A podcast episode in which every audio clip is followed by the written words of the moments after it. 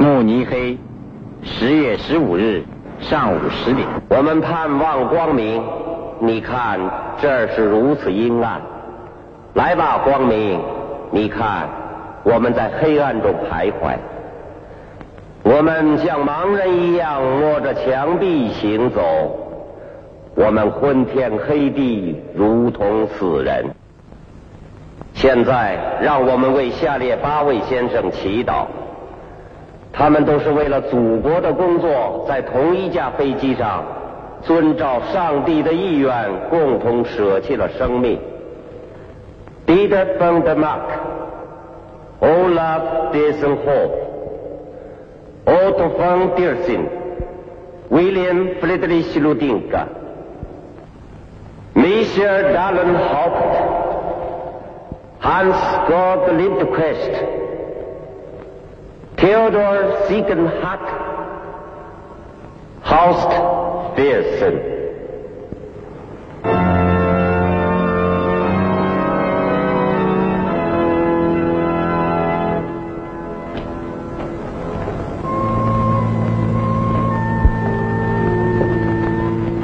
你好，贝尔东。可怜的菲尔森，连个单独的葬礼也没有。他家熟吗？我在他家度过几个周末。他在湖畔有个别墅，美得叫人流连忘返。你似乎什么都不知道。你这是什么意思？菲尔森是跳那湖自杀的，现在这样倒帮了他。我看德国人这么做是为了避免丑闻。菲尔森是苏联特务。今天，我们祖国沉浸在哀悼之中。那为什么这么大的排场？一架军用飞机坠毁了，嗯，一个极平常的事故，七个人遇难，加上菲尔森，八口棺材，不出丑了。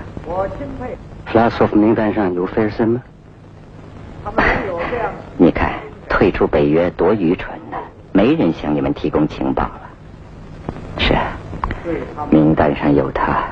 我们都感到十分悲我看有三种可能：一，菲尔森暴露了，自杀了；二，菲尔森是被德国人杀死的，为了避免丑闻；三，菲尔森被俄国人杀死的，是为了灭口。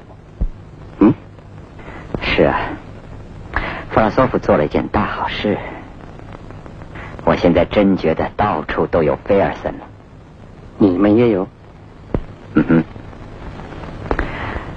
在外交部，连和伯格，我嘴不够紧是不是？你可得保密呀，我们还没动手。这真是特务机关共同市场开张的极好机会。你们那儿怎么样？今天下午四点，总统在爱丽舍宫召见我。我会知道总统本人怀疑的是哪些人。所有特务机关的精华，今天都来最后闻一闻菲尔森尸体的气味。你看，要扔颗炸弹，西方谍报工作就得瘫痪二十年。对话的两个人，一个是法国情报机构的头子贝尔东，灾难的阴云已经在笼罩于他了。另一个是苏联间谍，但公开身份呢是英国情报部门的二号人物，那个菲利普·贝尔，他在不经意之间向贝尔东透露了英国外交部有两个苏联间谍，所以你看没事别瞎听人家的秘密，最后你洗不清自己呀。弗拉索夫为西方提供的在法国的苏联间谍的名单，两个人其中就包括那个贝尔东，法国人马上去查呀。在四二年到四四年德国占领时期，吕西安·贝尔顿为纳粹宣传部工作。这是解放后对他的起诉。吕西安·贝尔顿被指控为纳粹合作分子。第二次开庭以后，都以为他完了。在最后时刻，贝尔顿提出了一个神秘的证人——格里波夫斯基。证人声称，贝尔顿是他情报网的成员，贝尔顿所做的一切都是为了抵抗运动。可是，在三年以后，我们发现格里波夫斯基原来是个苏联特务。嗯，你的结论是，局长先生，你要是格里波夫斯基，你对贝尔东会怎么说呢？我替你洗刷，你替我工作。听清楚没有？贝尔东已经被解职了，来了新局长。贝尔东的下属要汇报工作。不过我要提醒你，弗拉索夫在我们这儿路过的时候，是贝尔东暗示我用送他回苏联大使馆的办法，逼他开口的。你对这有什么想法？我想你是在替贝尔顿开脱，局长先生。为了避免在这件事情上你对我有什么误解，最好还是让我来说明一下我自己。我结婚已经二十三年了。有四个孩子，我的家庭生活也很美满。我妻子是一个农村姑娘，是博尔多一个农民的女儿。二十三年来，她料理家务，照顾四个孩子，是一个非常出色的家庭主妇。她不懂，她根本不懂特务机关的事情。要是你今天把我叫到办公室来，对我说：“达维尔，你的妻子是一个苏联特务，有二十三年了。”那我就会毫不犹豫的，马上对你说，非常可能，局长先生。只有到了调查结束以后，而且结论是否定的，我才敢想，这简直太不可思议了。你们怀疑我的妻子？要是问我你喜欢原来的工作，还是改组这个机关，我选择原来的工作。就这样。去吧，大卫，你有很多工作要做。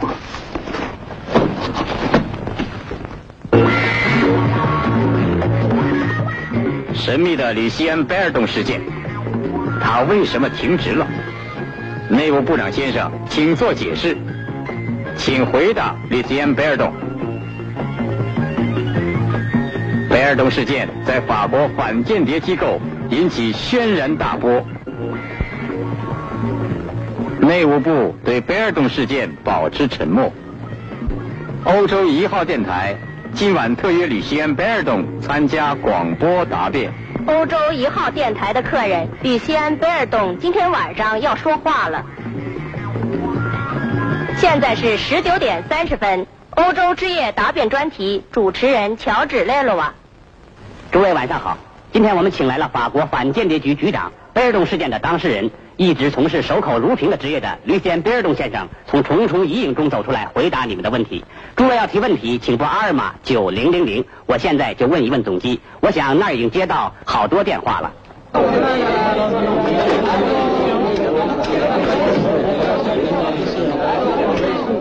五五一八七九八，五五一八七九八，迪亚先生，别挂，就到你了。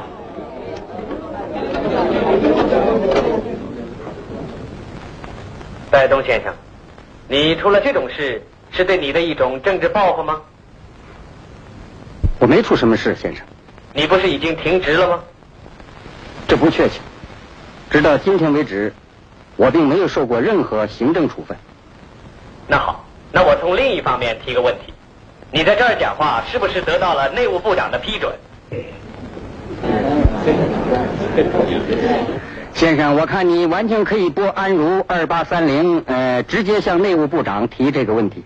我看这没有必要，你已经回答我了，谢谢。不妨试试，先生。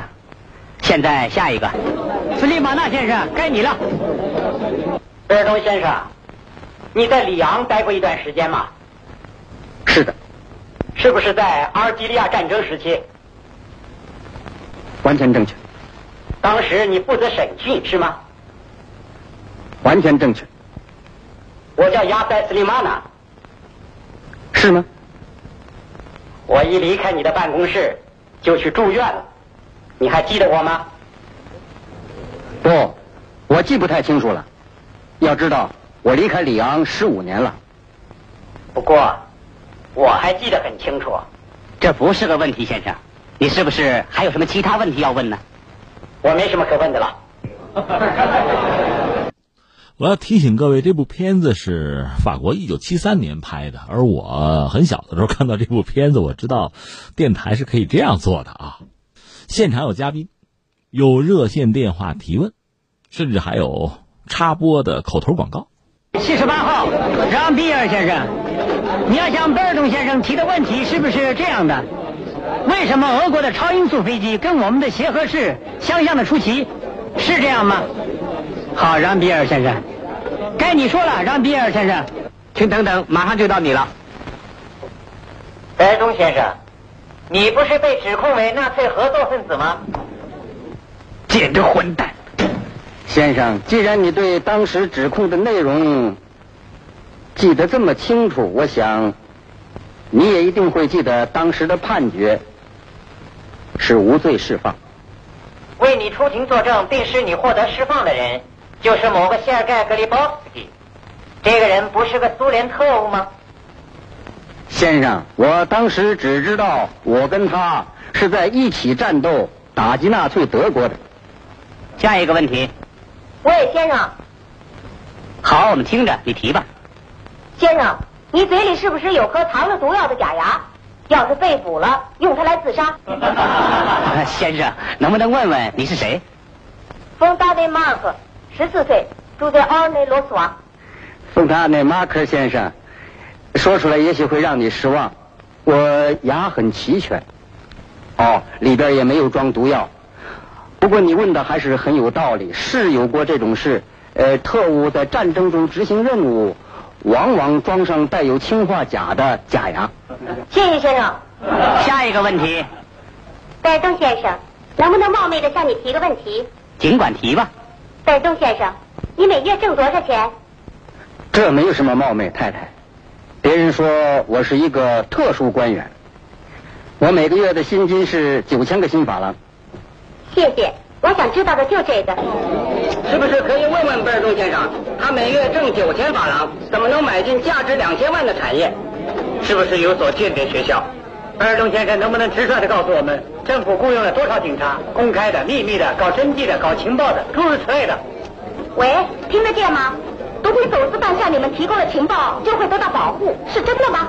我的问题很简单，贝尔中先生处理过本巴克事件吗？贝尔中先生，你比谁都清楚，最近德国自杀盛行，到目前为止已经有七个人了，据说都是由于叛国。依你看，这种现象跟我国发生的事有关联吗？说的直截了当一点，这跟你的事件有什么牵连吗？先生，我只能跟你说，我个人根本没有自杀的意图。至于德国发生的事，是德国人的事。对不起，贝尔东先生，现在我们要插播一个广告，过一会儿我们再回答电话提的问题。明天早晨您喝咖啡的时候，请用卡洛牌淡奶。为什么呢？因为卡洛牌淡奶是用高级原料制成的，它可以使您的咖啡更加芬芳可口。诸位，您要喝咖啡，请用卡洛牌淡奶。卡洛牌淡奶。广告已经插播完了，贝尔东先生。现在我们继续下去。下一个问题。贝尔东先生，恕我冒昧，你个人跟东方特务有没有接触？当然有，先生。抓一个接触一个。贝尔东先生，下一位向我们提问的，不，向你提问的是吉尔德拉吕，我们常驻伦敦记者。我们刚收到他从伦敦发回来的传真电报，内容跟我们的答辩有关。现在，请给我们接伦敦的德拉吕。好，是这样的，继德国连续发生自杀，法国出现所谓贝尔东事件之后，英国谍报机关也传出了丑闻。今天晚上，这个新闻引起了轰动。英国外交部两名高级官员伯格和莱恩投奔了东方，情报机关正在追查他们是怎么逃往莫斯科的。英国方面可能还要专程来巴黎调查，因为官方放出空气说，知道政府怀疑伯格和莱恩的只有英国情报机关和一个法国情报人员。当时要立即逮捕伯格和莱恩，不知是谁事先通知了他们。这是今天晚上英国都在谈论的问题。这是欧洲一号电台记者吉尔德拉吕在向你们通话。贝尔东先生，我的问题很简单，你对这个有什么看法？我的看法那就是，如果你们的消息确实，你怀疑？啊，不不不，我不是这个意思。可是，我是说，伯格和莱恩先生如果事先得到一个法国情报人员，呃，或者一个英国情报局某人的通知，那可怀疑的人就太多了，对吧？嗯，我看最好还是等调查的结果吧。那当然，贝尔东先生，希望我们下次能够再到这儿来，听听你对调查结果的看法。这就是我们向你提的最后一个问题。我们已经超过预定的时间了。各位听众，明天我们将邀请马特拉公司董事长，他将在勒芒时间零点向我们介绍一种新型轿车。贝尔东先生，你今天光临欧洲一号电台，我们不胜感谢。各位晚安，好，再见。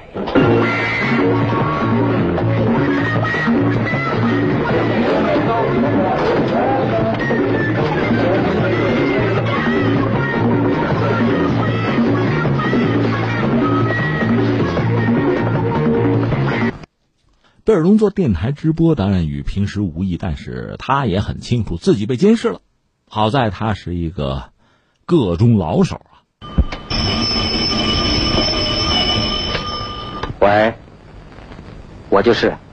不不，别说了，你把你的电话号码告诉我，过五分钟我打来。喂，监听中心，被监听的那个号码收到个英语电话。不，说话人大概感到被人监听了，立刻中断交谈。他还要和对方联系，对方电话是八三三零五九零。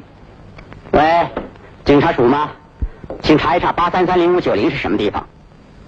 对，请快点，很紧急。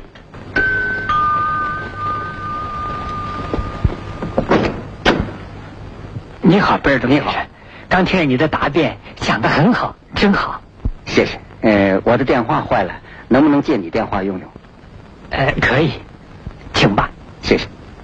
晚上好，太太。好，谢谢。是布尔热机场的电话，太远了，没法追了。喂，喂，老菲菲，他刚才跟人联系过，可能在机场碰头，盯着他。是。这是一番斗智斗勇吧？贝尔东要和一个人见面，他还要甩开跟踪他的法国特工。喂，喂，小姐，我是警察局。今天进你们的事儿，你们没车了，请立刻跟那个刚到比尔哈坎桥接客的司机取得联系。好，知道了，请等等。喂，喂，DS 二六，DS 二六，DS 二六，他大概把对讲机关了，他们常常这样。继续联系，小姐。我是在接，DS 二六，DS 二六，问的什么呢？他的目的地要问的巧妙，不跑完这趟车他不会接话。DS 二六，DS 二六，这么说那警察是假的？差不多，继续联系，小姐。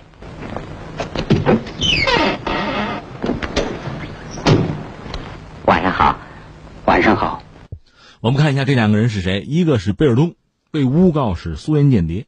和他见面、约他见面的，就是那个菲利普·贝尔，英国情报局的二号人物。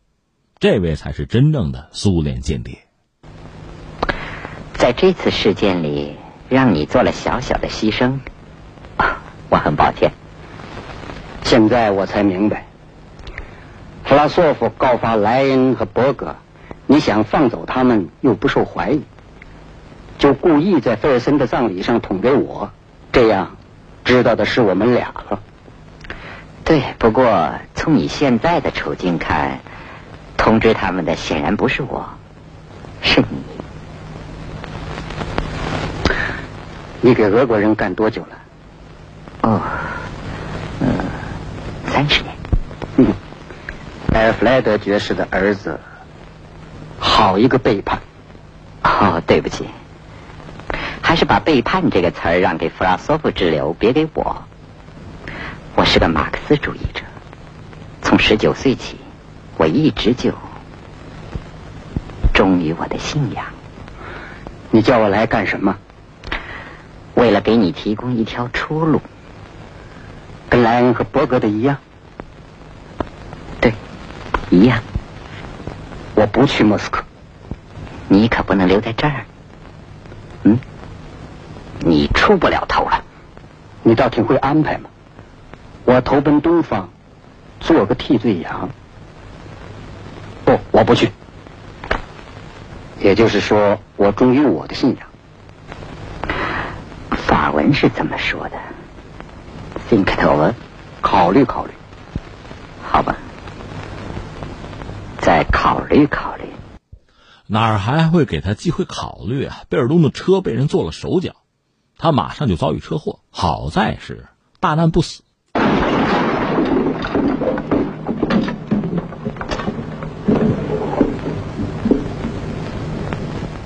华盛顿兰格利，三月十五日下午四点三十分。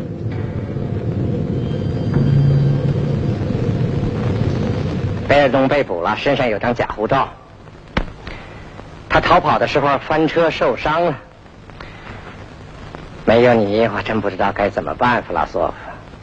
在德国，十三个人自杀，几乎都搞光了；在法国，贝尔东和德瓦尔要受审；在英国，莱恩和伯格被揭发。谁？英国外交部的莱恩和伯格。我名单上没有英国人名字。我的名单上有。中情局的局长戴维斯和弗拉索夫在对话。到这个时候啊。戴维斯已经大梦初醒啊！他意识到自己中招，上了弗拉索夫的当，他要当面揭穿弗拉索夫了。可我没有足够的证据向他们外交部证实，我就借助你的名义来证实我的感觉。结果我是正确的。他们听到风声跑到莫斯科去，但愿他们穿着厚大衣。我是戴维斯。好，我就来，一块去，也许你会感兴趣。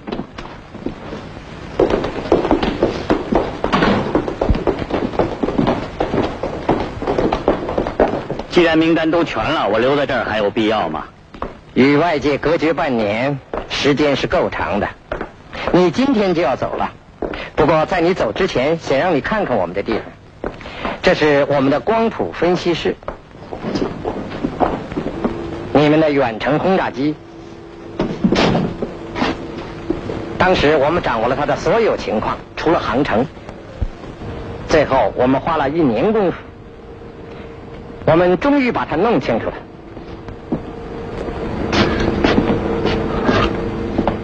这是你们一架莫斯科班机上的衣裳架子。我们听说你们是把做机翼剩下来的一些金属重新融化，做成这些衣架的。我们的人从这些衣架上确定了这种合金的成分，然后推算出了飞机的重量和它满载炸弹时的航程。在这儿搞声和光的研究，你们那儿大概也有吧？很可能。这是什么？外号叫风琴，给我们表演一下吧。我这儿有弗拉索夫先生的声音，请坐，弗拉索夫先生。你要他说点什么呢，戴维斯先生？啊，先介绍一下吧。原理相当简单，人的声带能发出五十种不同的声音，它们组成了语言。我们可以把这些声音分解开，再根据我们的要求加以组合。从技术上说，就复杂多了。圣经告诉我们，最早的一个特务伪装成一条蛇，他说服了夏娃去尝苹果的滋味儿。精巧的玩意儿，很精巧。我们也有一个，我知道，这是阿拉姆·阿塔米恩，他是我们这儿的剪贴专家，他有套幻灯片，你可以看看。坐吧。戴维斯拿出菲利普·贝尔提供的他和弗拉索夫的一张合影。这是菲利普·贝尔，英国情报局的。三四年前，在土耳其跟他见过几次。当时我们都在安卡拉工作。我觉得他这个人很不错，没想到他会把你的名字交给我们吧？嗯，贝尔说，照片是一九六七年七月十七日在土耳其靠俄国边境的地方拍的。阿阿拉姆，你是土耳其人吗？阿尔梅尼亚人，可我是土耳其长大的。啊，对了，照片上的那个地区你熟悉吗？熟悉，我父母常带我们到阿拉拉特山去玩。它是阿尔梅尼亚人的圣地，背景上就是这座山。海拔有一万六千五百英尺。诺亚方舟就在这儿着陆。是啊，诺亚要知道他会成为苏联海军之父，就另找一座山了。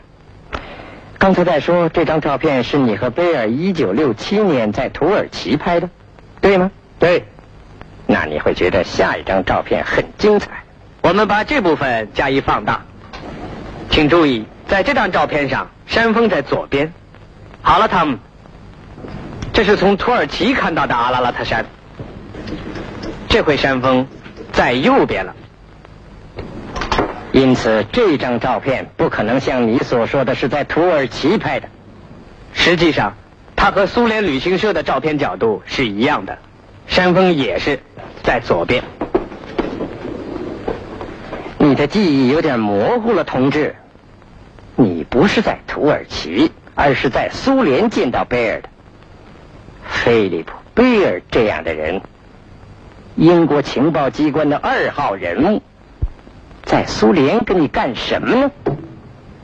你干嘛不问菲利普·贝尔？恐怕已经晚了点了。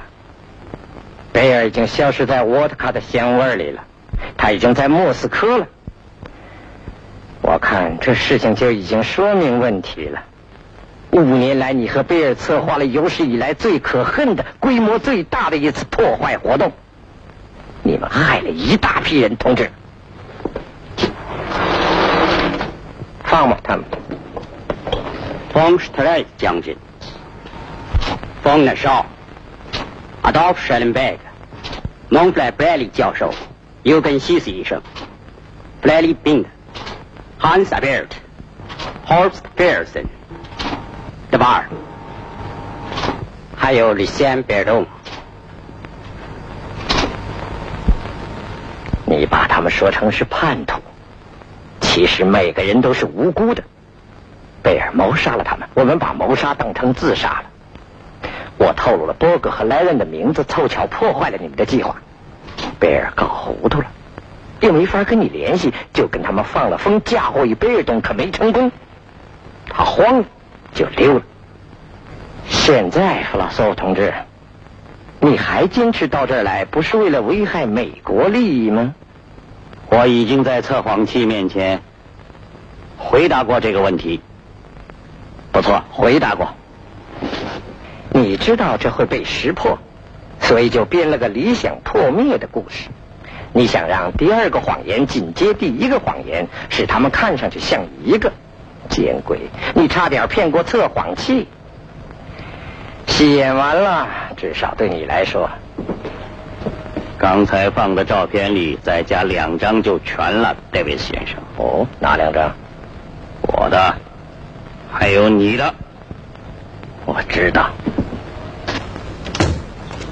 半年以后，在西德和东德交界的某一个地方，黎明时候。你好，贝尔多。好点了吗？是的，好点。我得谢谢你允许我今天到这儿来。我们的人来了，是你们的人。泾渭分明啊！戴维斯最终是戳穿了弗拉索夫的诡计。其实一切已经太晚，大错已经铸成啊！弗拉索夫的命运最终是这样的：美国人用他交换了在苏联手中的一个美国 U 二飞机的飞行员。在走马换将的当天呢，戴维斯还请来了贝尔东。这位伤至今没好，脖子上还吊着绷带呢。依我看，弗拉索夫不坐电椅也得坐三十年牢，而你们却用这样一个人去换一个飞行员，合算呐！一个俄国人换一个美国人，可是他们的价值不同。他，你知道，弗拉索夫对我们没用了，可是这个飞行员知道俄国人是怎么样把一架高空侦察机。从两万多米高空打下来的，遗憾呢。我背了半年的黑锅了，可是一天就洗刷清了。可我总是唯独事件的当事人呢，我得离开巴黎，对。我得离开华盛顿，去加利福尼亚渡江，失业。他回去要当克格勃的头子了，不见得吧，他这个人完了，他自己也明白，他会得到他那个奖章，然后就会慢慢的消失掉，为什么？他们不会信任他，他们不得不这样做。对吗，戴维斯？问的很有意思。